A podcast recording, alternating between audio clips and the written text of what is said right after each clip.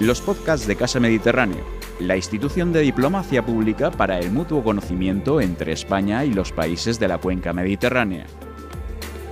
Buenas tardes, bienvenidos y bienvenidas a Casa Mediterráneo tanto a quienes nos acompañan hoy aquí de forma presencial como a todos aquellos y aquellas que nos están viendo en este momento en directo por streaming a través del canal de YouTube de Casa Mediterráneo.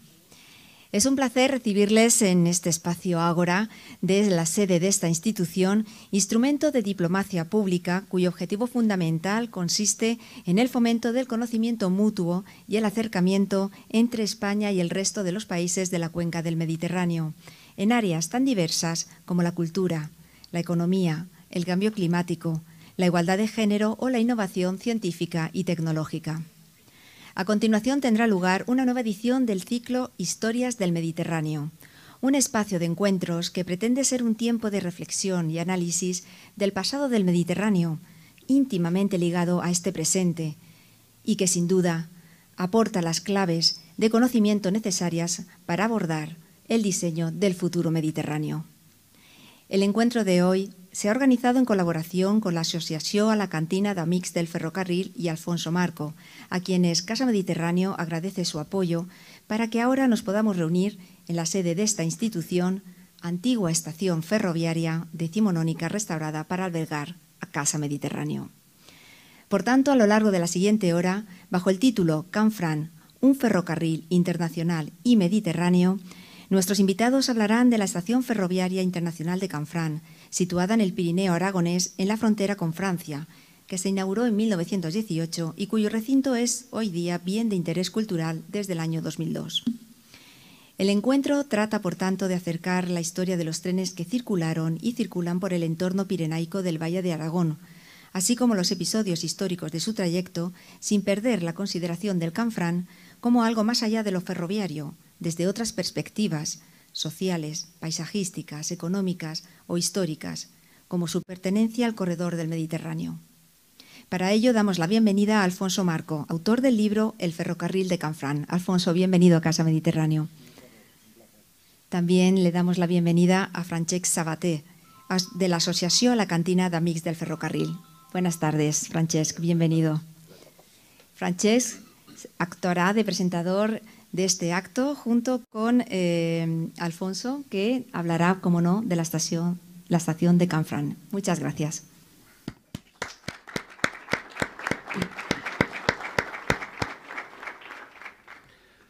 Muchas gracias por esta introducción.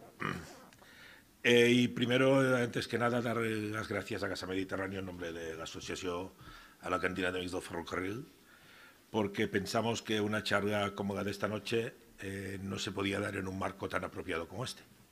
Realmente hablar de, un ferrocarril como de Canfrán o de cualquier otro tipo de ferrocarril en una estación ferroviaria es algo muy, muy importante y muy agradable y para las personas a las cuales nos gusta el ferrocarril, pues evidentemente eh, es el mejor sitio en el que podíamos estar. Por tanto, muchas gracias a Francisco Alcaraz y a Casa Mediterráneo por todas las facilidades que nos han dado.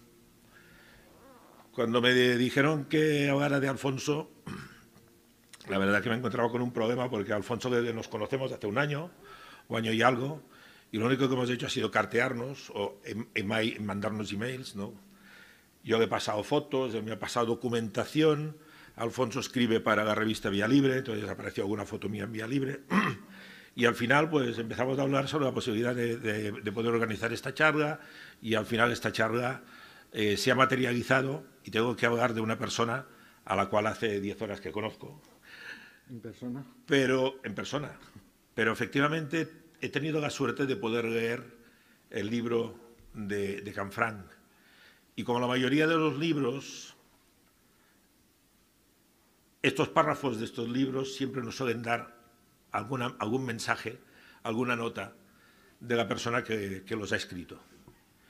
Y a partir de ahí he pensado que podría ser bastante fácil hablar de Alfonso sin casi conocerle, solamente habiendo leído el libro. Eh, yo de joven, cuando iba al instituto, y a partir de, de ciertas edades donde se nos empiezan a estropear las hormonas, cuando querías salir con alguna de las chicas que te caían bien en el instituto, Claro, cuando te preguntaban a ti qué te gusta y decías que te gustaban los trenes, te quedabas sin chica, te quedabas, te quedabas muy, muy chafado. Claro, eh, con el transcurso de los años, yo he pasado de me gustan los trenes a me gusta el ferrocarril y he pasado a darme cuenta de que esta afición al ferrocarril no es solamente de trenes, es de muchas otras cosas. Y ahí también interviene la pasión y el cariño que las personas le podamos poner a esta afición. Y de leer el libro de Canfranc y de estar esta mañana y esta tarde con Alfonso, eh, puedo decir con toda seguridad de que la charla de esta noche no es una charla de trenes, sino que es una charla sobre el ferrocarril, pero sobre la pasión de una persona como él, que ha nacido en Canfranc, que es hijo y nieto de ferroviarios, que es ferroviario y que disfruta el ferrocarril como podemos disfrutar cualquiera de las personas que estamos aquí, que formamos parte de la Asociación Alicantina.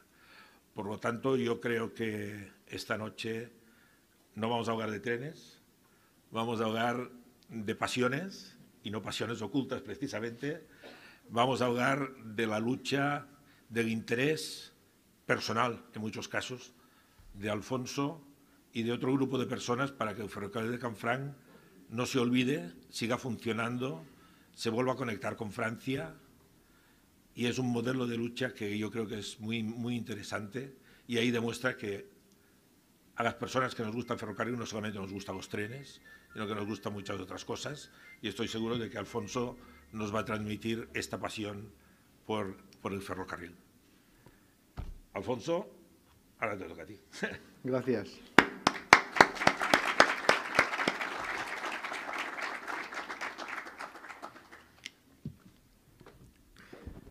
Muchísimas gracias. Eh, bueno, es un placer y un honor estar aquí eh, me referiré más detenidamente a las razones por las que este ferrocarril está hoy en Alicante. Puede estar en cualquier sitio, pero Alicante es un lugar inmejorable para que lo esté, porque además hay algunas razones personales que, también tienen relevancia en este caso. Eh, gracias a Casa del Mediterráneo, por supuesto, por, es un topicazo, ya sé que suena, pero eso del marco incomparable es más verdad aquí que en ningún sitio. Una estación decimonónica, una estación histórica que yo conozco bien, no he llegado a viajar en ella, pero por supuesto la conozco, conozco la geografía más o menos ferroviaria de Alicantina y me hace una ilusión enorme poder estar en la estación de Benalúa.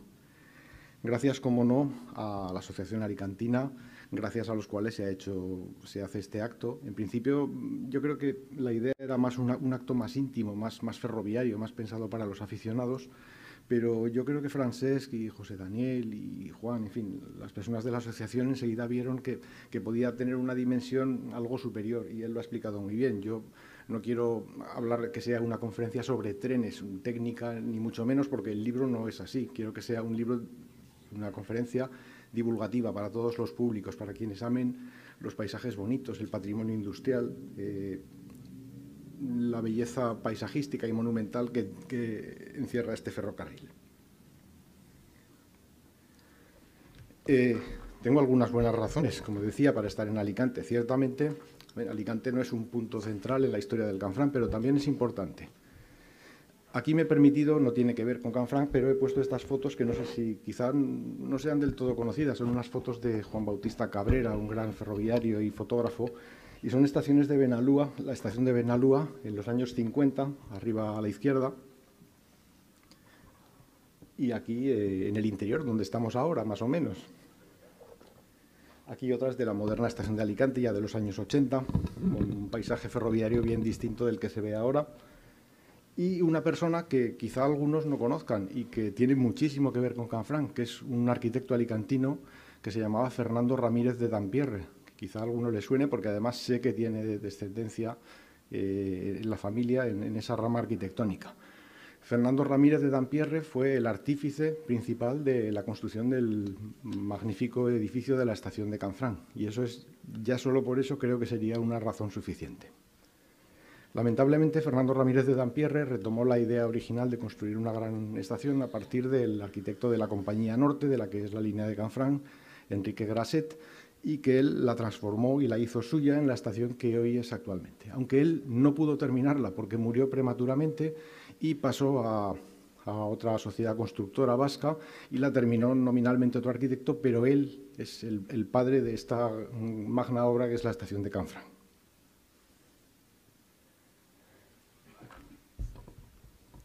¿Y cuáles son los orígenes de Canfranc? Eh, yo creo que seguramente sabréis que el primer ferrocarril peninsular, digo peninsular porque hubo un primer ferrocarril español en Cuba, fue el, de Barcelona-Mataró en 1848. Pero ya solo cinco años después, en 1853, en Aragón, eh, se reclama ese manifiesto que hay a la izquierda, el manifiesto de los aragoneses a la, nación española en demanda de un paso ferroviario por los Pirineos centrales aragoneses a Francia, una nueva vía de comunicación entre España y Francia. En aquellos orígenes, pues era necesario. En España, al fin y al cabo, ocupa una, una, posición periférica en Europa y, por lo tanto, tenía un vivo interés, mayor que el de Francia, como es lógico, en aumentar el número de pasos ferroviarios y de todo tipo con Francia y esa conexión con Europa. Por lo tanto, es una demanda que nace, es lo que quiero remarcar, muy tempranamente, ya a mediados del siglo, del siglo XIX. Sin embargo, aquí viene uno de, de los claros oscuros de este ferrocarril. Eh, un ferrocarril mm, ideado, demandado muy tempranamente, a mediados del siglo, del siglo XIX, no se lleva a efecto, no se inaugura hasta el 18 de julio de 1928. Es decir, que pasan pues casi 75 años entre la primera idea, el lanzamiento de esa idea y la inauguración. Con lo cual eh, nos encontramos con un ferrocarril de concepción claramente decimonónica, construido en buena medida con técnicas decimonónicas, pero abierto ya en el siglo XX, lo cual le supone un lastre de partida ya que probablemente ya no responde de la misma manera a las, demandas existentes en 1928. Y eso fue debido a que era un ferrocarril costoso de construir, con muchísimas dificultades orográficas y técnicas y, por supuesto, económicas, y más aún en una zona eh, caracterizada por la escasa población, por la escasa actividad industrial también y por una, precariedad generalizada de los servicios. Eh, en ese lapso de tiempo tan grande, de casi de 75 años, entre la primera demanda y la apertura, hay mm, idas, venidas, momentos de ánimo, momentos de desaliento, parones, eh, inicios, retrocesos, hay un montón de circunstancias. Pero el ferrocarril era algo muy popular. Si veis esta, esta foto, eh, no sé si alguien conoce Zaragoza, pues conocerá el Paseo de la Independencia, me imagino, que es bueno, pues la arteria principal de Zaragoza. Esta es una manifestación eh, de 1800, ¿veis? 32 años pidiendo el Canfranc. No toleramos más obstáculos. O sea que es de 1853 más 32, 1885. 1885 ya estábamos clamando en el desierto por nuestro ferrocarril con poco éxito, porque aún tendríamos que esperar mucho más. Antes hablaba de la oportunidad del Mediterráneo y de Alicante, y esta es una más. Realmente, bueno, no diría solo de Alicante, por supuesto, diría de la región levantina. El Canfrán, desde sus orígenes, siempre tuvo una concepción mediterránea, en el sentido de que su objetivo era, además de unir España con Francia, hacerlo enlazar con el mar Mediterráneo. Lógicamente, el puerto más accesible desde, desde Aragón, desde Zaragoza y Canfrán, es Valencia. Bueno, en realidad Sagunto habría que decir. ¿eh? Pero esa, esa, vocación mm, mediterránea siempre estuvo muy marcada desde los primeros pasos del ferrocarril. Y lo refleja muy bien esta portada, que aunque no es del siglo XIX, es de 1928, pero refleja muy bien ese espíritu. ¿Veis? La, valenciana, la aragonesa y la bearnesa unidas en hermandad eh, gracias a ese ferrocarril. Luego nos detendremos un poquito en la construcción, en cómo es el ferrocarril, cómo es la estación, el túnel de Sompor, esas, eh, esos aspectos capitales de este ferrocarril. Pero antes quiero llegar a esa, fecha terminal, a esos 75 años que transcurren entre la primera demanda y la construcción. El 18 de julio hubo una celebración extraordinaria, una celebración como no, recordaban los tiempos en Aragón, sobre todo, con presencia del rey de España, Alfonso XIII, del presidente de la República Francesa, eh, de, entonces el dictador español, Primo de Rivera, un tren especial de vapor con el que traía al rey de España, aquí el tren presidencial de, del presidente de la República Francesa.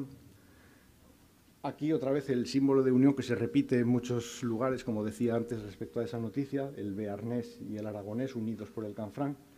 Y distintas imágenes de, la prensa de la época para que veáis que fue un acontecimiento muy sonado, porque tenemos, eh, tuvo repercusiones en la prensa inglesa, en la francesa, en la italiana, en todos los lugares y, por supuesto, en España.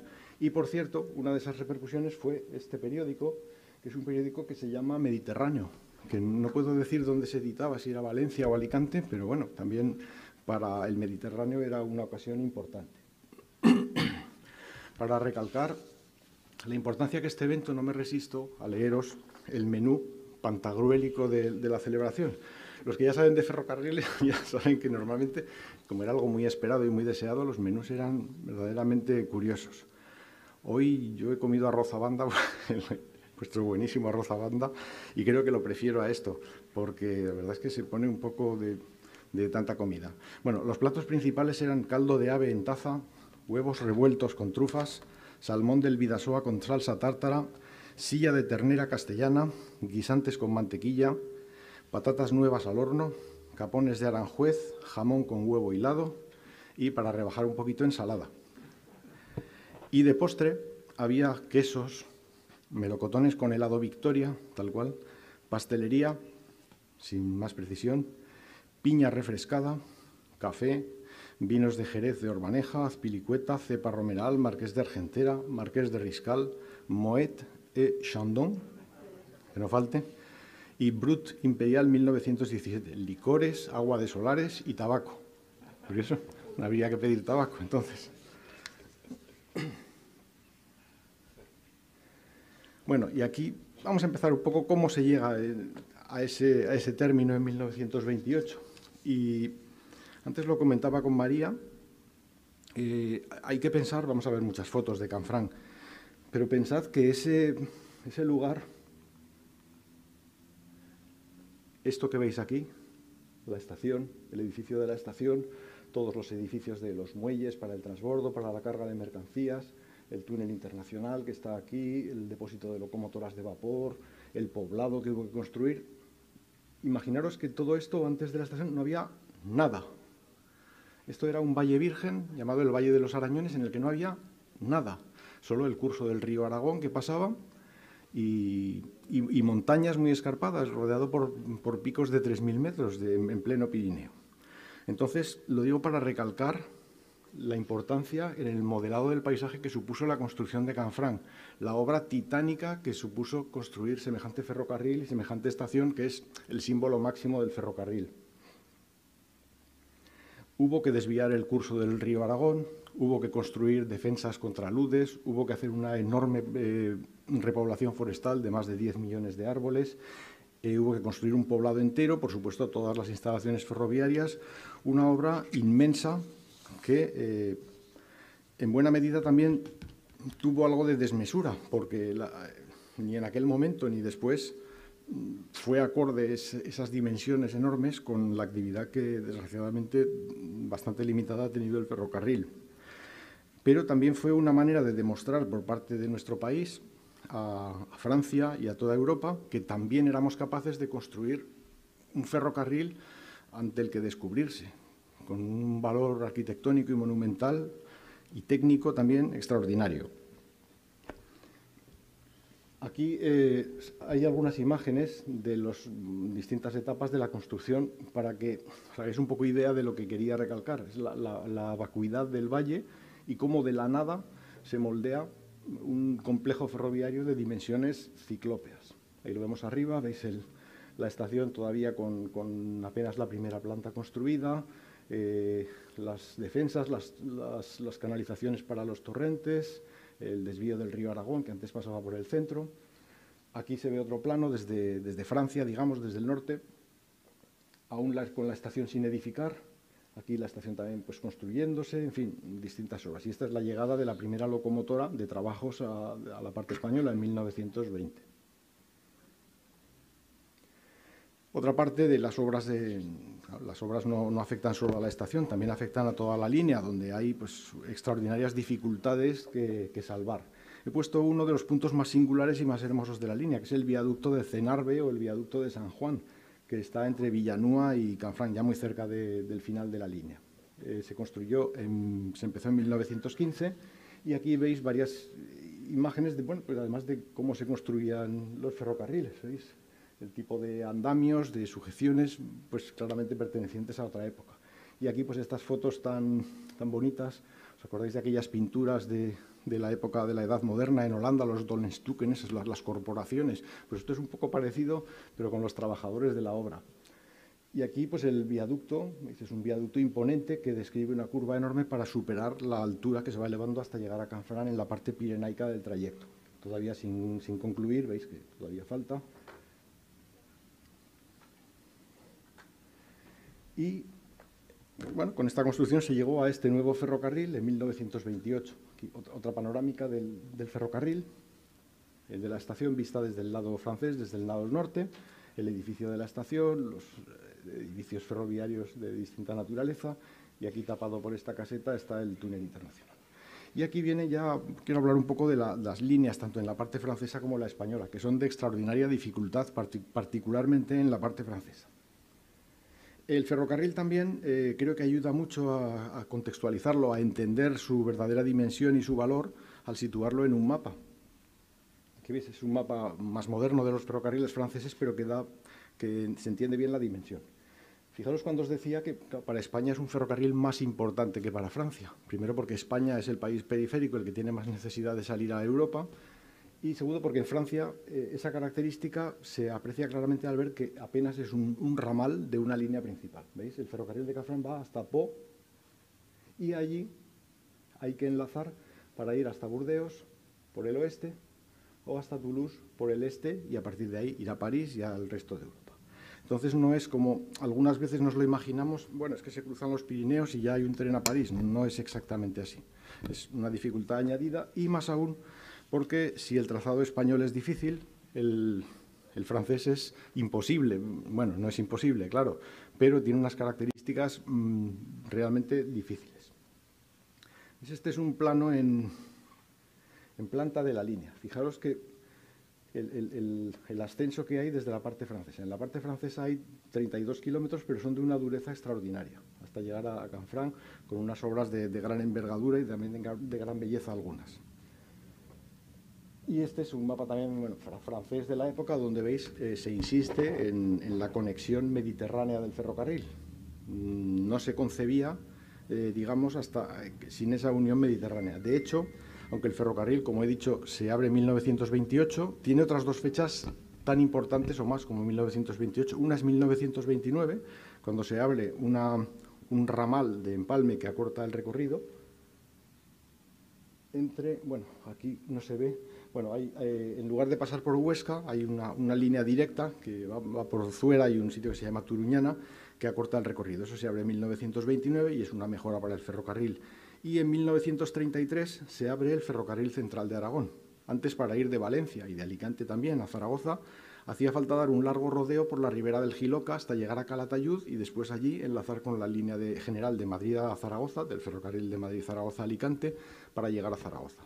En 1933 se construye una nueva línea directa entre Camín Real, por eso se llama el Camín Real, eh, cerca de Calamocha, en la provincia de Teruel, y Zaragoza, acortando sensiblemente el, el recorrido en 1933 es cuando realmente se considera que el Canfranc ya está en plenitud, ya tiene todas sus armas, por así decirlo, para poder conectar Mediterráneo con Europa.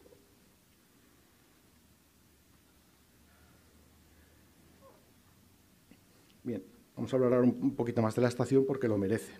La estación, eh, las obras de explanación de la estación se iniciaron en 1915 y en 1922 la edificación del edificio propiamente dicho. En 1925 ya estaba concluido el grueso del edificio y a principios de 1928 ya estaba en condiciones de utilización, aunque tardaría hasta julio por algunos remates eh, necesarios. Hay algunas cifras que llaman la atención, eh, que dan una medida más cabal de lo que significa la obra a la que me refería antes. Por ejemplo, eh, hay, en la estación de Canfranc hay 1.487 metros de, long, de, de, longitud desde una punta a la otra. Eh, la explanada tiene una superficie de 1.200 metros por 170, una superficie de 216.000 metros cuadrados, más de 15 kilómetros de vías, 27 de ellas de ancho europeo, porque como sabéis seguramente el ancho francés es diferente del español, con vías de ese ancho, con vías de ancho ibérico para España y con vías mixtas, con tres carriles para los, dos anchos. Túnel de maniobras, depósito de locomotoras, puente giratorio, muelles, eh, grúa, dormitorios de agente, talleres, almacenes, cocheras, etc. Además, otras eh, instalaciones no necesariamente ferroviarias, pero también imprescindibles, como las aduanas, aunque ahora nos parezca mentira, pero antes había aduanas, claro. Eh, instalaciones para la policía, correos, comercios, hotel y un restaurante eh, de verdad una delicia de restaurante que existió hasta 1988, con un ambiente inolvidable. Tuve la suerte de conocerlo poco antes de que cerrara. Y además a la obra, la obra que me he referido antes, la construcción de un poblado para alojar a los trabajadores durante la obra y después de ella. Aquí bueno, hay varias perspectivas de la estación. Esta es desde la estación está construida longitudinalmente porque era necesario el transbordo por la diferencia de ancho de vía de unos ferrocarriles a otros los trenes españoles llegaban a esta parte, al otro lado de la estación, y los trenes franceses llegaban a esta. Y luego aquí había vías de distintos anchos para el transbordo de las mercancías. Esto es el, poblado construido ex profeso para, para la estación, el río Aragón, cuyo cauce, como he dicho, fue desviado, y otras instalaciones. Antes también hablaba con Francesc y con los otros compañeros de la asociación que les sugiero, les propongo, y también a, los amigos de Casa Mediterráneo, que por qué no un viaje a Canfrán, por qué no... Me gustaría mucho que lo organizarais y pudierais venir a conocerlo de cerca. Y así, eh, además del viaje, que es extraordinario, pues allí haríamos otras cosas, excursiones para todos los públicos de gran interés. Os avanzo algunas, solo por poneros un poquito en canción. Por ejemplo, es que me gusta mucho el nombre de este sitio. ¿Veis este paseo? Esta línea sigue por aquí. Eso se llama el Paseo de los Melancólicos. Y es así porque verdaderamente es un paseo que induce a la melancolía. Y es así originalmente, seguramente porque enfermos de, de, enfermedades que ahora ya no tenemos apenas, pero como la tuberculosis entonces eran bastante frecuentes y Canfrán era un muy buen sitio para recuperarse de eso y entonces se supone que por ahí paseaban los melancólicos deseosos de recobrar la salud. Y por eso tiene ese nombre tan bonito y que sigue siendo un paseo que incita a la melancolía y también a recoger setas y frambuesas y, fresas y cosas así. Hay otra obra muy importante que también se puede visitar.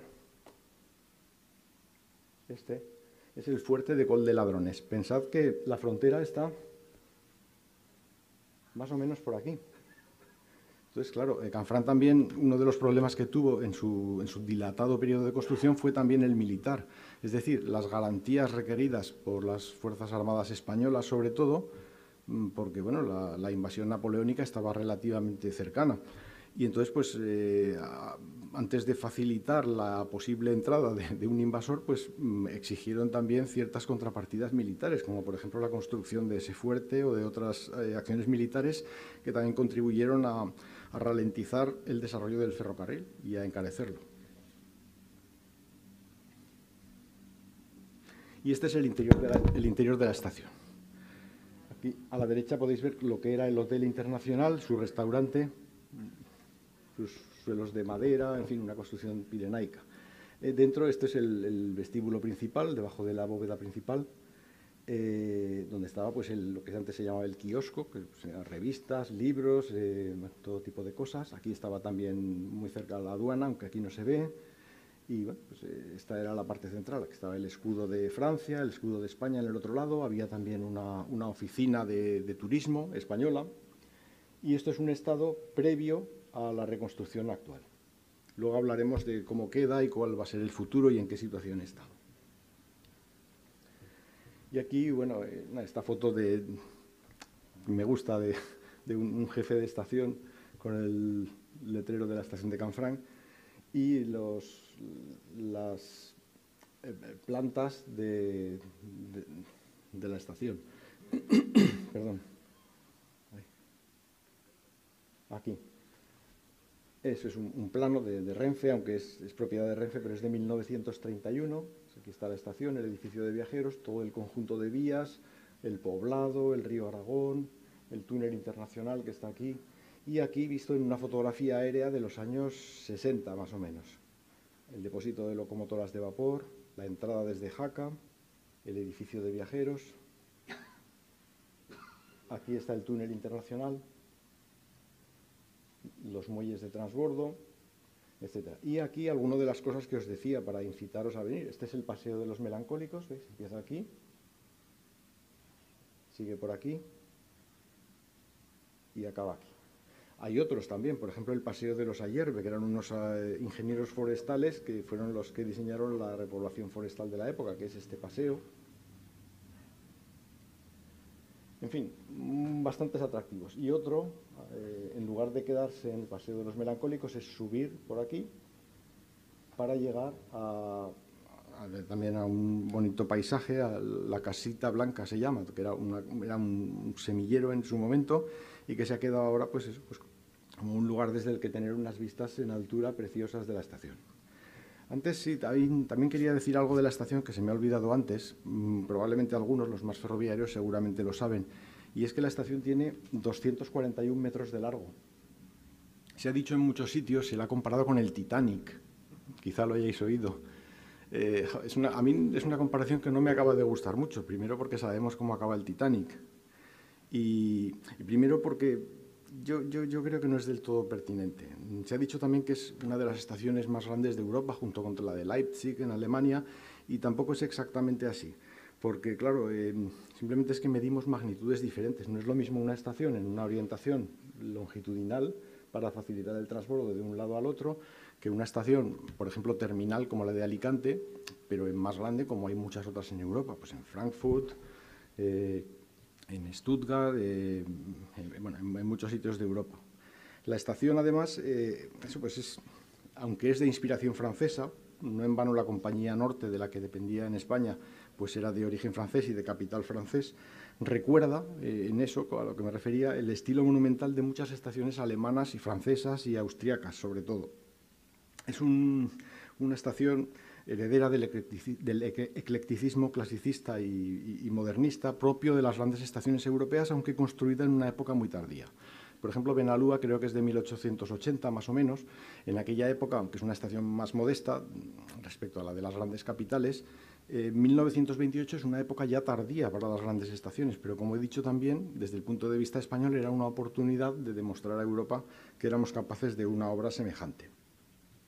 El edificio de la estación, además, utiliza mm, de manera, bueno, no pionero, no es el primer edificio que lo utiliza, pero sí es de los primeros que lo hace en una escala importante, el hormigón armado, entonces un elemento innovador, con pilares de, hierro fundido y otros materiales, y ese es su valor probablemente, sin perder un ápice de monumentalidad, ni elegancia, ni belleza hasta convertirse en lo que actualmente se ha dicho muchas veces, que es una verdadera catedral del progreso, una catedral ferroviaria.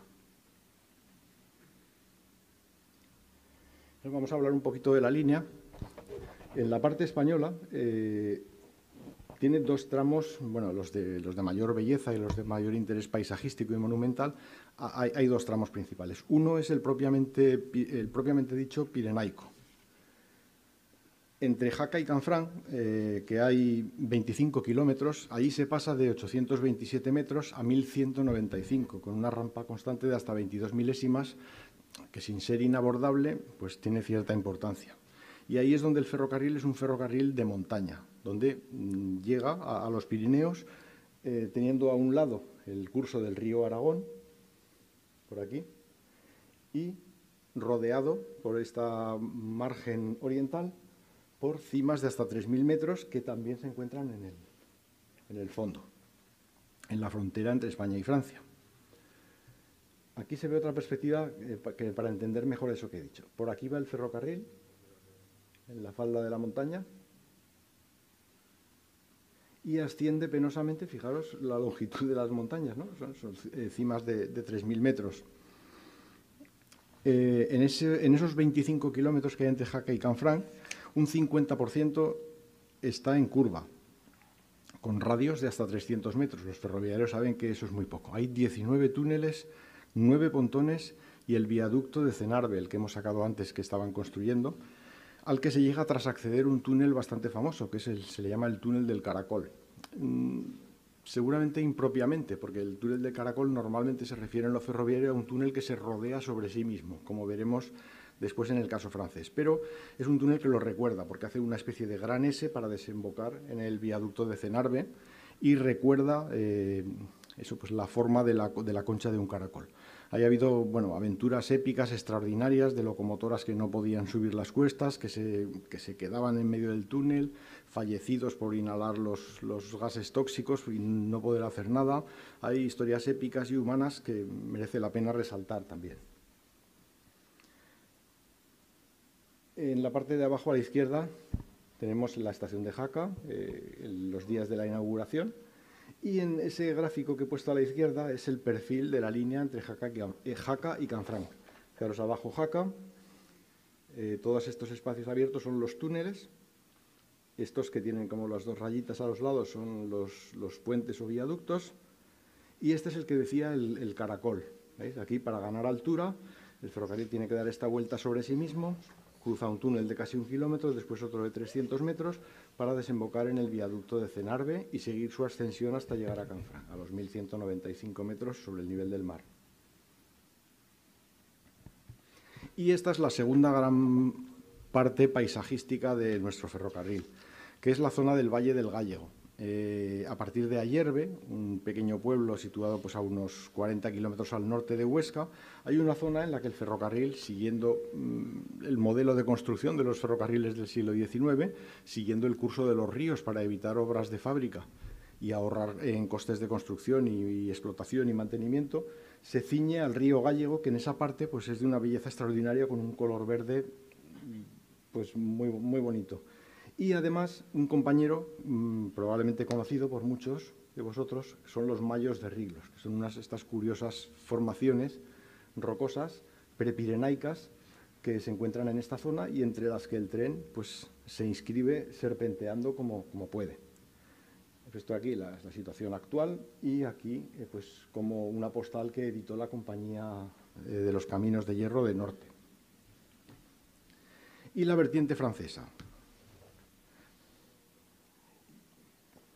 Si difícil es la española, como decía, la francesa es casi imposible. Por eso, eh, la línea francesa fue electrificada y la española no, porque con las pendientes del lado español era posible eh, explotarla con tracción vapor. Eso no significa, como muchas veces los españoles también a veces tenemos cierto complejo de inferioridad, tendemos a valorar también más lo extranjero, lo que hacen los de fuera que nosotros. Lo cierto es que los franceses lo electrificaron porque si no, no había manera de, llegar a Canfranc por semejante línea. Y de hecho, las locomotoras eléctricas que empiezan a funcionar en 1988 son las que circulan toda la explotación del ferrocarril eh, internacional hasta 1970. En su momento eran más modernas, pero en 1970 ya no lo eran en absoluto, y mucho antes. En el caso francés, eh, la distancia entre Canfranc y Pau que es la línea, la línea de Goya, como se le ha llamado también a este ferrocarril por, por nuestro genial pintor de Fuente Todos, eh, tiene casi 93 kilómetros de longitud. Actualmente, en 2016, se abrió el tramo, se reabrió en Francia el tramo entre Bedús y Po. Eh, bueno, Bedús está aquí y Po está más al norte, que tiene eh, 20, 24 kilómetros. Pero lo que queda es la verdadera piedra de toque de cualquier reapertura y de, cualquier innovación en la línea. Son los 32 kilómetros que restan entre Bedús y Canfranc. Los Pirineos en la vertiente francesa son diferentes a los españoles. El ascenso mm, pirenaico eh, en España es mucho más progresivo. Se desarrolla aproximadamente en 110, 120 kilómetros, mientras que en el lado francés, en apenas 30, 35 kilómetros, se pasa, tengo la cifra exactamente, se pasa de los 407 metros de Bedús a los 1.211 metros, que es la cima del ferrocarril, dentro del túnel de Somport, la cota máxima. O sea, 800 metros en, en menos de 30 kilómetros, lo cual para el ferrocarril, eh, no penséis en términos automovilísticos, el ferrocarril tiene mayor capacidad de carga, pero, pero menor capacidad de adherencia a cambio. Entonces las rampas son mucho más difíciles de superar. De hecho, las rampas llegan a, hasta una medida de 43 milésimas, lo cual en ferrocarril es prácticamente una pared. está en el límite de precisar la tracción por cremallera. las locomotoras casi no, no sirven para eso. Y por eso tenía que ser eléctrico y aún así con bastantes apuros. Y la obra, eh, la obra más singular de, ese ferrocarril es este sí, un, un túnel helicoidal, lo veis aquí. el, ferrocarril viene del norte y se rodea sobre sí mismo para ganar altura y, para, para, ese motivo, vamos. Tiene más de 1.100 metros y se llama el túnel de Sayers, que es también bien, no recuerdo el nombre exacto, pero bueno, es bien histórico catalogado en Francia. Y aquí se ve un poco mejor para entender lo que supuso esa obra también. Fijaros, el ferrocarril viene del norte por aquí, fijaros cómo serpentea, eh, eh, pegado en todo momento al, curso del río Gasp. Y aquí entra en el túnel y va ganando altura poco a poco por aquí hasta llegar a la boca sur del túnel, aquí, ¿veis? Desde aquí se puede ver la otra boca. Aquí se ve de otra manera con un tren. Esta es la boca norte, el tren entra aquí, da la vuelta a toda la montaña, ganando metros penosamente, sale por aquí y desemboca en el, en el puente de Sayers, que tiene el mismo nombre que el túnel. Una obra, pues, mm, bueno, muy difícil y otras partes de la, de la línea, eh, perdón, he dicho el, túnel, el viaducto de Sayers, no, es el, viaducto de Agnus, perdón.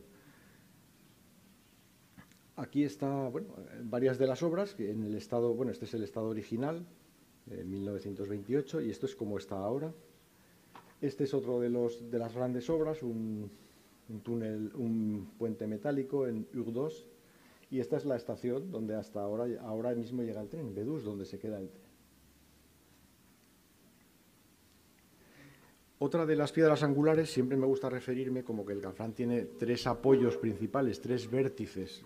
Eh, uno es la línea en su vertiente española y francesa, otro es la estación, que es la cima de, ese ferrocarril, y otro no menos importante, sobre todo desde una perspectiva técnica, es el túnel de Somport. El túnel de Somport es el que une los dos países al final, un túnel de exactamente 7.875 metros, uno de los mayores de España, bueno, de los dos países, porque es internacional, la frontera está en el centro de los dos países, hay 3.804 metros en España y 4.071 en Francia. El desnivel entre las bocas norte y sur es de 121 metros y aquí veis, eh, esta es la, boca sur, la española, aquí también, está con los carabineros, no sé qué otros cuerpos, quizá si alguien es militar o policía seguramente lo sabrá mejor que yo.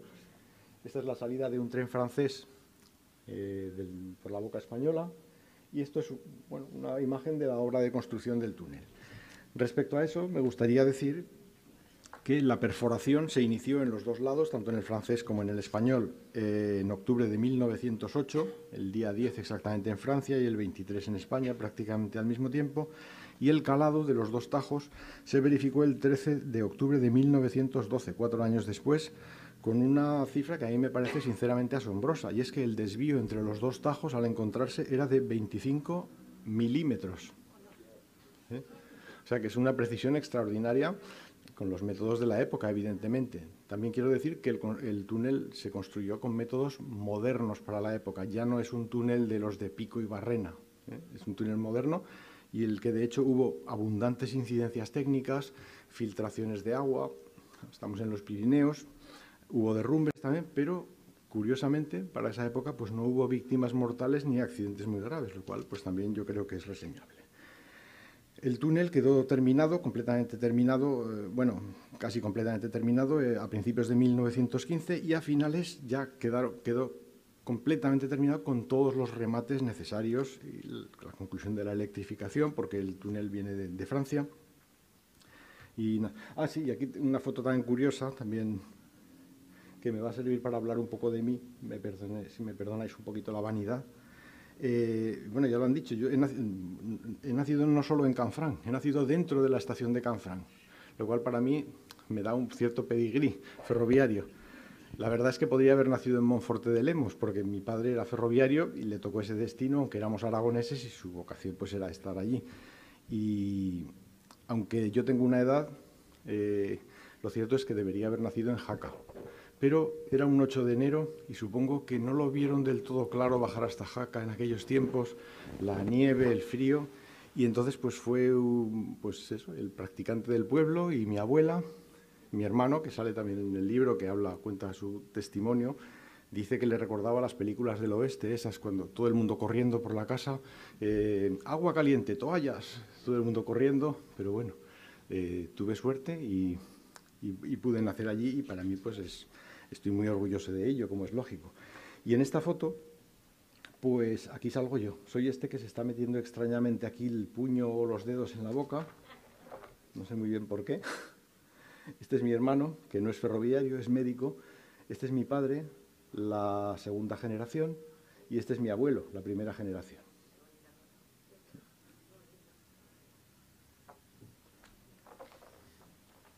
Bueno, y esta es la parte norte, la, boca francesa. Aquí tenemos en la foto de arriba a la izquierda el, el día de la inauguración de la boca túnel del Somport, muy iluminado Aquí una imagen también de los, de los primeros momentos de la explotación, una imagen de la construcción en el Tajo francés y aquí tal como está ahora. La verdad es que es una sensación muy triste acercarse a cualquiera de las bocas, si venís lo veréis porque es, es la sensación esa, como dijo un pastor que llevaba sus ovejas por, por mitad de las vías abandonadas de Canfrán, decía, cuánto trabajo perdido y es un poco esa sensación que tienes de, algo un poco deprimente. ¿Todo esto para qué? Al final para, para muy poco. Y nada, un poquito, me perdonaréis los menos ferroviarios, una pequeña concesión, aunque bueno, vais a ver fotos bonitas también de trenes para aquí para los más ferroviarios. Un poco pues qué trenes ha habido y qué variedad ha habido por Canfrán. En la parte española, pues hasta 1967 la que dominaba era el vapor, aunque también hubo trenes, trenes diésel, sobre todo automotores pero en fin, la reina de, la línea era la, tracción vapor, con locomotoras bastante sencillas, precisamente por lo que decía antes de que era una línea de características más bien decimonónicas en pleno siglo XX, porque el tipo de vía, los puentes, las obras estaban diseñadas para locomotoras mm, de características más antiguas. Entonces, locomotoras más modernas pues no tenían permitido subir por la línea. Este fue probablemente nuestro tren, perdón, nuestro tren bandera durante mucho tiempo, el Canfranc Madrid.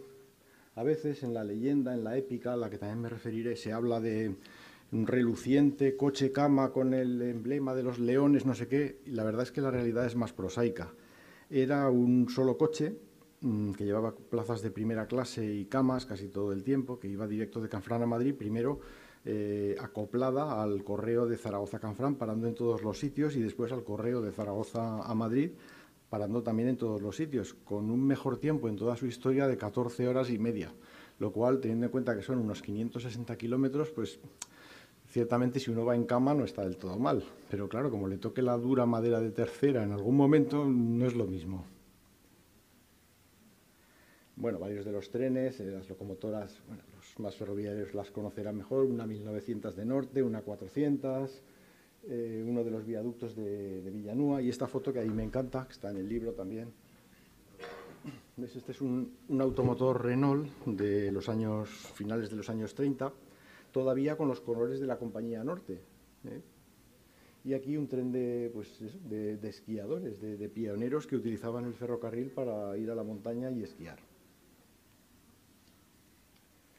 un cartel más que se refiere a, a esa relación fraternal y necesaria de este ferrocarril con la región levantina y con Aragón, en este caso unidos por el Camín Real, el ferrocarril que os decía que acortaba la distancia entre Levante y Zaragoza por la línea de Camín Real. Y aquí algunos de los vehículos que circularon. Este es el automotor de antes, pero bueno, una serie más moderna y ya pintada con los colores de Renfe que los más mayores seguro que recordáis, el plata y verde este que llevaba los ferrobuses, los automotores, el TAF también, algunos de estos trenes. Y estos son los coches que circulaban directos en distintas etapas de Madrid a Canfrán.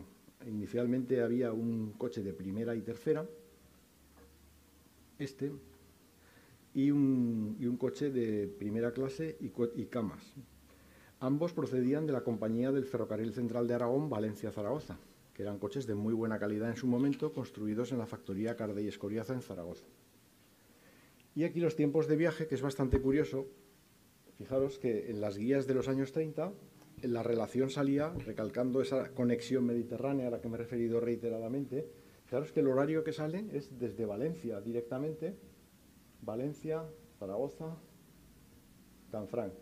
O sea, había un tren directo de, Valencia a Canfrán que invertía bastante tiempo, 11 horas, pero claro, estamos hablando de los años 30, con tracción vapor, con otros medios. Y en Canfrán tenía un enlace bastante próximo, de menos de una hora, para llegar a Po, donde en Po enlazaba a su vez con un tren nocturno que permitía llegar a París. El tiempo de viaje pues de Valencia a París pues superaba en un poco en un día, pero bueno, eh, hay muchos recorridos así nocturnos en toda Europa que les cuesta tantas horas. El famoso expreso del Shanghái, muy conocido de Barcelona a Galicia, no le cuesta ahora eso, por supuesto, pero hasta los años 70 sí que le costaba más de un día llegar. Fin, eh, son circunstancias de otros tiempos.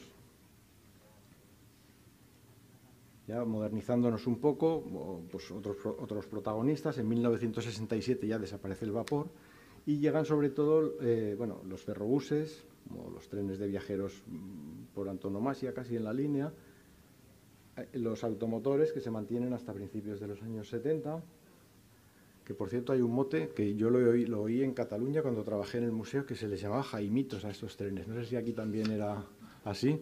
Bueno, y esta, que sé que le gusta mucho a, uno de nuestros amigos, la locomotora 1900, que es la portada del libro, por cierto. Y es la portada del libro no porque sea una locomotora, perdón, pues no sé, especialmente bonita, especialmente brillante, especialmente... No, es porque realmente es la que mejor representa lo que fue este ferrocarril. Una locomotora mm, potente, robusta, sencilla, pero muy adecuada al tipo de tráfico que había en Canfrán y una muy variada composición de vehículos, desde furgones para mercancías y para correos, y coches muy antiguos, algunos de los años 50-60 en el mejor de los casos, u otros de los años 20 o 30 reformados después de 1941 con la llegada de Renfe. Por supuesto con el fondo de Canfrán, claro. Y después ya vinieron otros trenes más modernos, en 1982 este, muy conocido en Alicante, los famosos camellos que todavía siguen circulando en las cercanías a Murcia, aquí con sus colores originales, y ha habido pues otros tipos de vehículos. Estas, por ejemplo, las famosas Yeyes, son unas locomotoras sesenteras y que por eso se les llama Yeyes, ¿no? Por aquella época de, ya sabéis, bueno, ese tipo de movimiento, por así decir. Y este también otro tren protagonista que empezó a circular a partir de 1980, el primer tren rápido, no el de las 14 horas 30 minutos, sino un tren rápido que primero iba solo a Huesca, de Madrid a Huesca, después se prolongó a Jaca y después, a partir del año 83, a Canfrán. Aquí tenemos esta bonita foto cruzando el viaducto de Cenarbe al que hemos aludido varias veces antes. y alguna imagen más. El TER, también muy conocido. Eh, por ejemplo, el TER iba de, utilizó esta, esta estación para ir en el servicio de Valencia a, Granada. Y el TER fue sustituido por el rápido, con una locomotora 3000, después por esta, bueno. Y aquí los tiempos de viaje. Fijaros que este es el mejor de la historia en 1985, que el tiempo, el tren más rápido invertía 3 horas 10 minutos. No es una maravilla de tiempo porque había 218 kilómetros, pero es el mejor de la historia. Ahora mismo, si mañana queréis ir a Canfrán, el tren invertirá pues, unas 3 horas 45 minutos. Para que veáis que a veces el tiempo no es señal de progreso. Y curiosamente también en los años 30 también hubo un año en el que el tren le costó 3 horas 10 minutos, aunque iba por el ramal ese que acortaba. En fin, era menos distancia, pero eh, muchos años antes pues eh, también se podían conseguir velocidades mejores en una línea ciertamente no muy, no muy adaptada a las grandes velocidades. Bueno, ya la época más moderna, pues otros, los camellos con otro tipo de pintura, el famoso Tamagotchi que acaba de desaparecer, la última circulación que ha tenido este España, este vehículo que no ha sido, no ha funcionado demasiado bien, ha sido en la línea de Zaragoza-Canfrán. Otra imagen, y este es un tren también muy especial y también, digamos que se puso en marcha en 1992 y fue un experimento que duró muy poco tiempo, pero que también reivindicaba ese espíritu mm, franco-mediterráneo original. Era un tren que se llamaba el Transaragonés que circulaba de Canfrán a Valencia, uniendo las tres capitales aragonesas, Canfrán, Huesca, Zaragoza, Teruel y después Valencia. Por supuesto, ha habido también muchos trenes especiales, algunos de los cuales llegó incluso hasta Alicante. Este, ay, perdón, me estoy equivocando de botón todo el rato. Eh, hubo un tren en los años, a finales de los años 80, que se llamaba el Estrella Pirineo, que era un tren que enlazaba primero Madrid con Canfrán y después Valencia, aunque para, para el enlace de Valencia-Canfrán utilizaba hasta Zaragoza el expreso Sol de Levante, que seguro que conocéis muchos, que iba de Alicante al País Vasco, el Bikini, se le llamaba así. Bueno, aquí se le llamaba de otra forma, ¿no? Eso era en el País Vasco. Bueno, pues este tren, aunque realmente se vendía desde Valencia, eran se vendían en forfets para ir a, las distintas estaciones de esquí, de, esquí del Pirineo, llegando con el tren pues hasta Sabiñán y Oaxaca con y desde allí con autobuses combinados a las pistas de esquí. Hubo trenes de nieve más locales desde Zaragoza, por ejemplo este, aquí con los esquís delante. Ha habido muchísimos trenes reivindicativos, por ejemplo este en 1988, en el 60 aniversario de la apertura de la línea en la estación, la vieja estación del Portillo, aquí uno de los trenes especiales en el viaducto. Y en la parte francesa, mm, los trenes han sido, mm, la norma digamos que ha sido la monotonía. En España mm, se intentó en distintas ocasiones, sobre todo en los años 50, en los que llegó a circular el TAF entre Zaragoza y, y Canfrán en el año 53. Ese tren se estrenó en el 52. El TER, hubo trenes modernos. Renfe siempre ha tenido cierta voluntad de al menos que el servicio no podía ser maravilloso, intentar prestarlo en las mejores condiciones posibles. En Francia, desgraciadamente, no fue de la misma manera. Como veis, siempre fueron las mismas locomotoras. Aquí hay varias imágenes. Esta es la estación de Le Fox d'Abel, que es la estación fronteriza francesa al otro lado del túnel de Somport, y la composición habitual, un tren mixto con algún vagón de mercancías, un furgón de correos y algunos mm, coches para los viajeros. Este es el, correo de Canfrán o el ómnibus o el mercancías viajeros, según épocas, en la estación de Po, saliendo hacia Canfrán.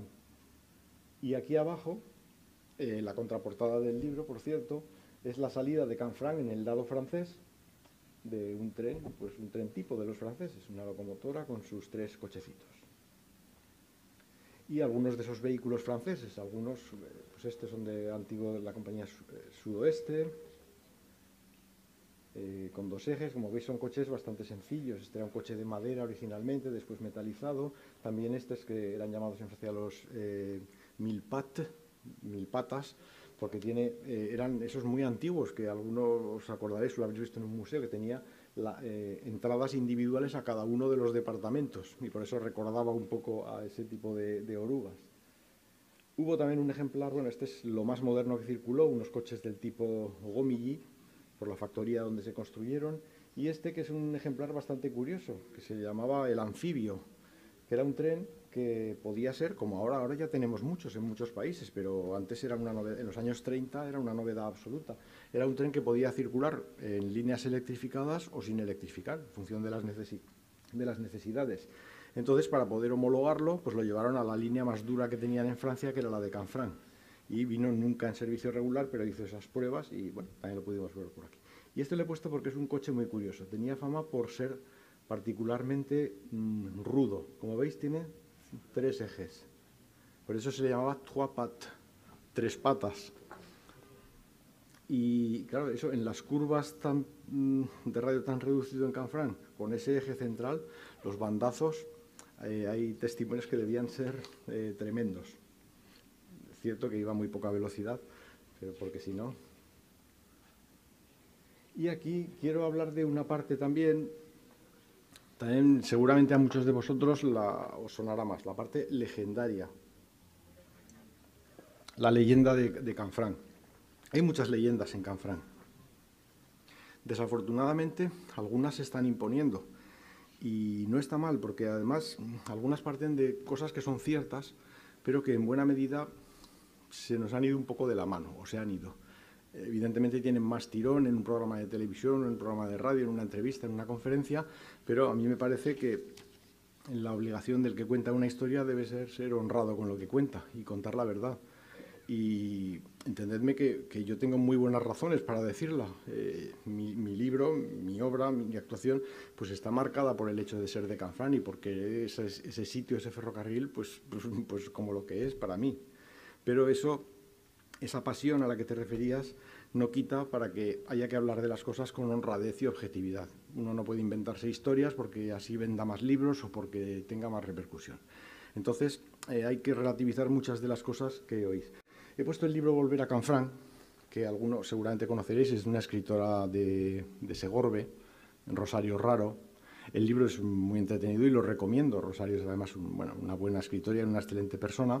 Y ella además ha escrito una novela, con lo cual en la novela ahí cabe todo. Ahí no tenemos que exigirle la, objetividad que cabe exigirle a un ensayo.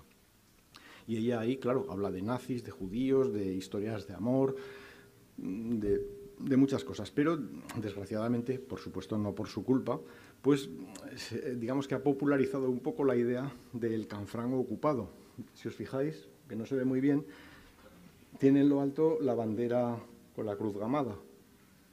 Bueno, si no se ve bien, os, lo digo, es, es, eso, ¿no? Y eso pues ha dado lugar y se puede escuchar fácilmente en cualquier emisora, en cualquier programa. La estación, el pueblo ocupado por los nazis, la estación ocupada por los nazis, lo cual es falso rotundamente lo digo, falso. Eh, la estación, eh, digamos que tiene una utilización compartida, porque es una estación internacional donde llegaban los trenes franceses y los españoles, y por lo tanto sujetas a las normas definidas en diferentes convenios entre los dos países. La soberanía de la estación siempre fue española y nunca fue cuestionada por nadie. Eh, en la parte aduanera francesa, o sea, las operaciones aduaneras francesas, al llegar un tren francés, se ponía una cadena en el andén y los franceses hacían esas operaciones, o sea, la revisión de los equipajes de los, eh, viajeros que iban a Francia o venían de Francia. Nada más. Luego, pues sí, por supuesto, había también pues, un, eh, personal de taquillas, el jefe de estación francés, pero bueno, para las operaciones estrictamente ferroviarias o aduaneras. Cuando estalla la Segunda Guerra Mundial, a partir de con la invasión en 1941 de, los, de, Francia por parte de los nazis. Ya sabéis que se crea una parte ocupada directamente por los alemanes y otra, una especie de administración títere, eh, que es la, Francia de Vichy, gobernada por, eh, Pétain. Eh, en ese momento, el personal francés encargado de aduanas, no el ferroviario, que sigue siendo el mismo, es sustituido por personal alemán con las mismas funciones. No tiene otras. Si el personal alemán veía a alguien que para ellos era culpable o no sé, o era judío o lo que fuera, simplemente no podía detenerlo. Eso era competencia española, competencia de la Guardia Civil. Pero además de eso es que nunca existió ese conflicto. Ni los alemanes pretendieron tener soberanía alguna en la estación, ni los españoles tampoco lo aceptaron entre otras razones también porque en aquel momento, primero España pues tenía una relación bastante estrecha de amistad con Alemania y después, a medida que la guerra avanzaba, se fue distanciando para acercarse más a los aliados, pero nunca se cuestionó. Por lo tanto, decir eso es sencillamente mentir. Es verdad, bueno, y esto que digo de la estación, mucho menos en el pueblo. Si no hubo ocupación alemana en la estación, mucho menos en el pueblo. Eso no quita para que oficiales de servicio, o bueno, mejor dicho, sin servicio, de permiso, pues vinieran a Canfrán a tomar unas copas más baratas, probablemente. Pues sí, o de compras, como vienen ahora los franceses, ¿no? A comprar alcohol, sobre todo, que en España es más barato. Pero no tienen nada más que eso. Entonces, todas estas historias, la Gestapo capturando judíos, no sé qué, las SS. Mm, en fin, es, mejor quitárselas de la cabeza porque sencillamente no son ciertas. Otra cuestión son, eh, claro, hablamos de la Segunda Guerra Mundial. En la Segunda Guerra Mundial, pues hay mucha gente perseguida que necesita huir. Judíos que huyen por Canfrán, por supuesto que los hubo, como por todas las fronteras, por donde podían, porque además España, en aquellos años, no era un país hostil a los judíos, ni mucho menos, al contrario, favorecía eh, pues eso, intentar ayudar a los judíos perseguidos por esa, por esa manía persecutoria y demente de, la Alemania nazi. Entonces era una vía de escapatoria, pero hay que pensar que fronteras en Europa, además de la de Canfrán, había muchas otras. Y es más, la española pues estaba en un teatro de operaciones claramente secundario. Eso, también, eso nos lleva a, también al oro famoso, que también seguramente habréis oído hablar de él, el tráfico de oro que hubo entre, entre la Alemania nazi y España y Portugal. Y es verdad que hay un, tránsito de, de, oro constatado de 80 y, creo que son 84 toneladas. 84 eh, toneladas, si nos las dan a cualquiera, es mucho oro. Pero bueno, en, en convoyes de mercancías durante mucho tiempo, pues tampoco es, es demasiado importante. Y esas ese oro fue a cambio de varios minerales y de algunos alimentos también, pero sobre todo, principalmente, de un mineral que es el wolframio, necesario para el blindaje de los carros de combate, que Alemania pues, buscaba por todas partes donde podía. Pero, claro, Alemania exportaba o rapiñaba de otros territorios pues todo, desde trigo hasta hierro, hasta toda clase, hasta plomo, hasta manganeso, toda clase de suministros y eh, España y Portugal pues, pues tienen wolframio, entonces pues ahí se produjo ese intercambio comercial pagado con oro.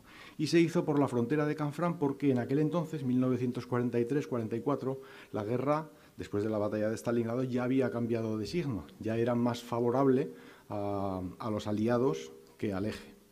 Y entonces eh, el régimen franquista intentó eh, distanciarse lo más posible dentro de un orden del eje y por eso se optó por la frontera de Canfrán, porque era una frontera más discreta, un ferrocarril de características muy secundarias, donde estaba mm, lejos de las miradas de los aliados, de posibles represalias, incluso de bombardeos directos, que hubieran sido más posibles si ese tráfico se hubiera hecho por la frontera de Endaya, más al alcance de los bombarderos eh, aliados. Entonces, ¿hubo tránsito de oro? ¿Hubo ese comercio? Sí, lo hubo.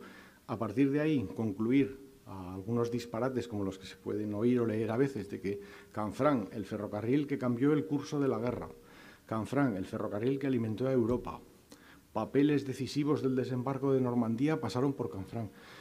Pues es un salto al vacío mm, eh, excesivamente arriesgado, porque es que no, no, existe esa constatación documental.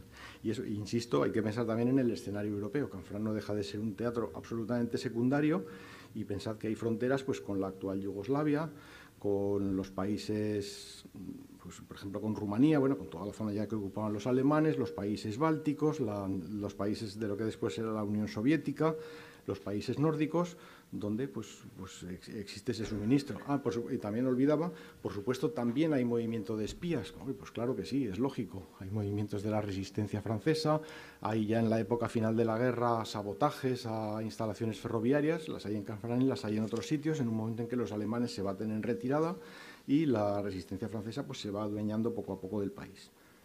Pero bueno, esto es, esto es sobre todo el territorio de la leyenda. Y quiero referirme a un par de leyendas más.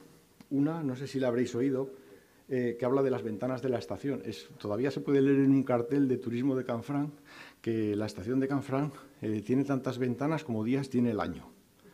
Es que suena tan bonito, ¿verdad? suena muy bien, es muy poético, está muy bien traído. Pero lo que dice el, dicho este italiano, se non è vero e trovato, ¿no? Bueno, no, suena muy bien, pero no. Y no hace falta ser un lince ni investigar mucho, basta contarlas. Yo lo he hecho y invito a cualquiera que lo haga. La verdad es que uno dice, bueno, a ver, hombre, a lo mejor si cuentas solo ventanas, igual no. Vamos a contar todo tipo de vanos, por ejemplo, mm, puertas que hay abajo o ventanas. Bueno, si contamos todo eso, nos salen bastantes de más. bueno, pues solo ventanas. Entonces nos salen de menos. Decir, bueno, otra cosa, ¿veis en el segundo piso que las ventanas son pareadas? Pues vamos a contarlas como dos. Nos pasamos. Si las contamos como una, no llegamos. En resumen, pues que suena muy bonito, pero no es cierto. Bueno, tampoco es, no es una cosa horrible, pero es así. Me gustaría que cuando vayáis a Canfrán sepáis que no es cierto. Probablemente os lo dirán, pero no es cierto. Y llego ya a otro de los acontecimientos cruciales de Canfrán que tiene también un poquito de leyenda, que es el descarrilamiento del puente del Estanguet en 1970, que da lugar al cierre del ferrocarril internacional. Ese día como muchas otras veces en el ferrocarril había insuficiencia en el suministro de energía eléctrica para las máquinas. Y entonces se quedó parada por falta de, suministro eléctrico un tren, un pequeño tren de mercancías con maíz. Y los maquinistas bajaron para intentar asegurar el tren mientras se recobraba la tensión, pero pues bueno, no accionaron adecuadamente los frenos probablemente. Y el caso es que el tren, como estaba en una, en una rampa, pues se fue cuesta abajo. Y en una línea por donde se circulaba a 40 kilómetros por hora, pues, llegó a alcanzar seguramente los 100 kilómetros por hora. Y entonces pasó pues prácticamente como en las, como películas, ¿no? sobre las dos ruedas y chirriando y con chispas y tal, hasta que llegó a un, puente metálico de solo 50 metros, en el eh, que está en curva y el tren ahí ya se desequilibró. Chocó contra las paredes y descarriló, derribando el túnel y cayendo al curso del río Asp.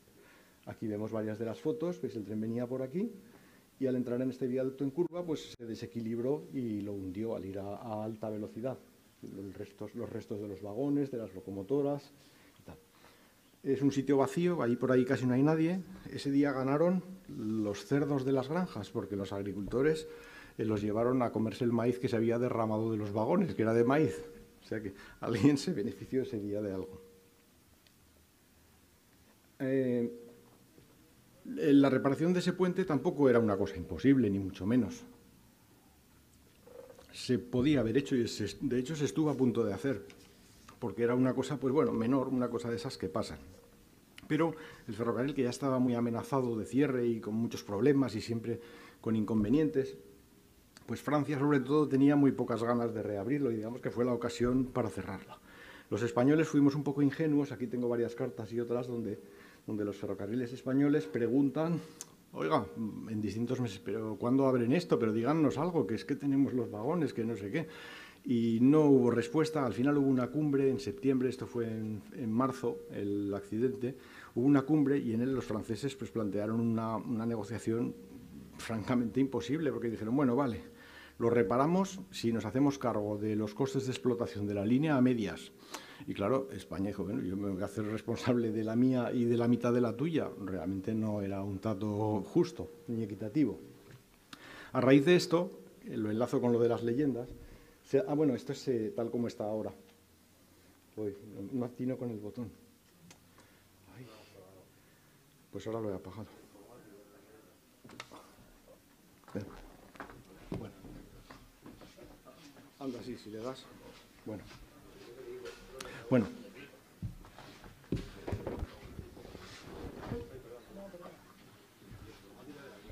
Bueno, da igual, lo, que iba a decir lo puedo, lo puedo seguir diciendo. En su momento se ha dicho, y se puede oír todavía también, que esto fue toda una conjura de los franceses, que los días anteriores habían sacado todo su material de allí y que forzaron, o sea, que simularon ese accidente para tener la, justificación para cerrar el ferrocarril. Y eso, bueno, primero que no se sostiene, no hay ninguna prueba en absoluto de eso mm, y por tanto pues no, sencillamente no se puede decir. Y es verdad que había pocos vehículos, pero eran los que había normalmente, es decir, pocos. Si uno estudia el gráfico de los trenes de ese día ve, pues nada, pues que había pues lo que, o sea, el tren con un único tren se hacía Po Canfranc, Canfranc Po eh, tres veces al día. Y entonces, pues eh, simplemente el tren de viajeros pues estaba en Po, ya no salió de Po a Canfranc ese día. Y había unos cuantos vagones de mercancías que en los días siguientes pues se llevaron hasta el punto anterior, a Urdos, al, al descarrilamiento. Allí se transbordaron a un camión y se montaron en el punto siguiente. Gracias. Ya estoy terminando, ¿eh?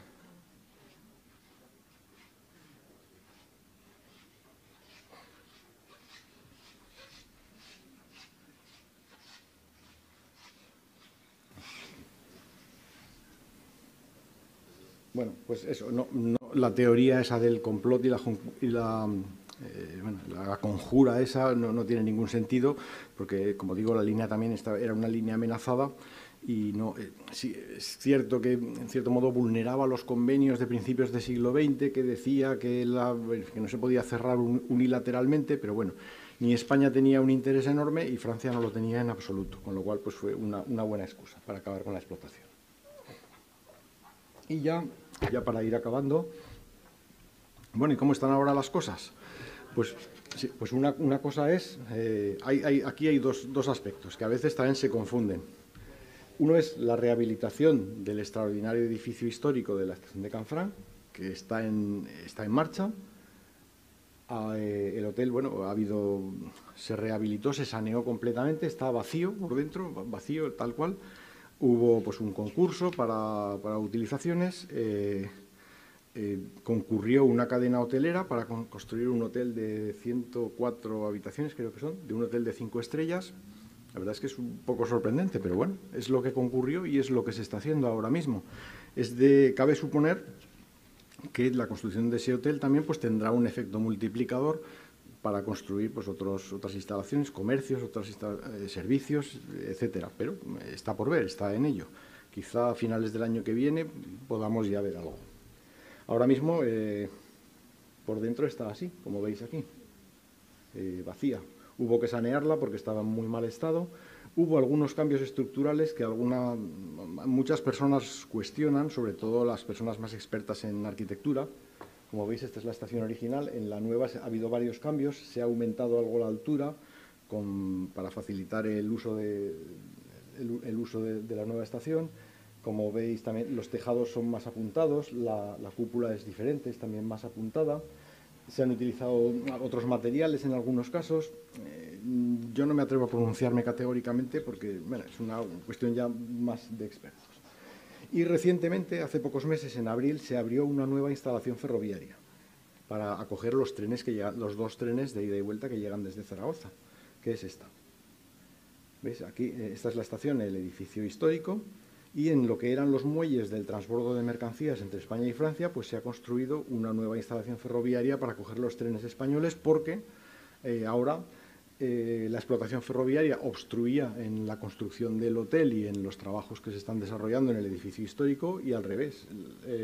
Los trabajos en el edificio histórico pues obstruían la explotación ferroviaria. Por eso se decidió construir una nueva, más moderna y más acorde con los nuevos tiempos. Bueno, aquí no está mal hecha del todo, se han preservado, pues, por ejemplo, todo el cerchado este que sujeta la cubierta y lo que está por aquí son los originales. En fin, se ha intentado hacer con, con cierta gracia y respetando en lo posible el original.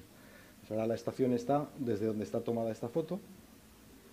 Esta es la estación histórica y aquí pues a unos 30 metros pues está la, nueva estación. Y desde la parte, bueno, aquí está, este es el interior del túnel de Sonport, que también habréis oído algunos. Hay una instalación que todavía está funcionando, que es un laboratorio de, la Facultad de Física, me parece que es de la Universidad de Zaragoza, y allí pues capturan neutrinos y cosas así de física que, de la que yo no entiendo y no me atrevo a decir muy bien. Pero bueno, y también el túnel eh, se utiliza, su uso actual es como galería de emergencia del túnel de carretera que se abrió creo que en 2003. Caso de reapertura, tenemos un túnel muy antiguo pero en perfecto estado estructural, pero que ahora sirve para otro fin. Es un problema que llegado el caso habrá que resolver. ¿eh? Entiendo que no será el mayor de los problemas, pero es un problema que hay que resolver. Y esto es como funciona ahora. Como os he dicho, pues acaban de suprimir los tamagotchis estos y ahora tenemos el tren ordinario, es este, los TRD, que hay por Murcia.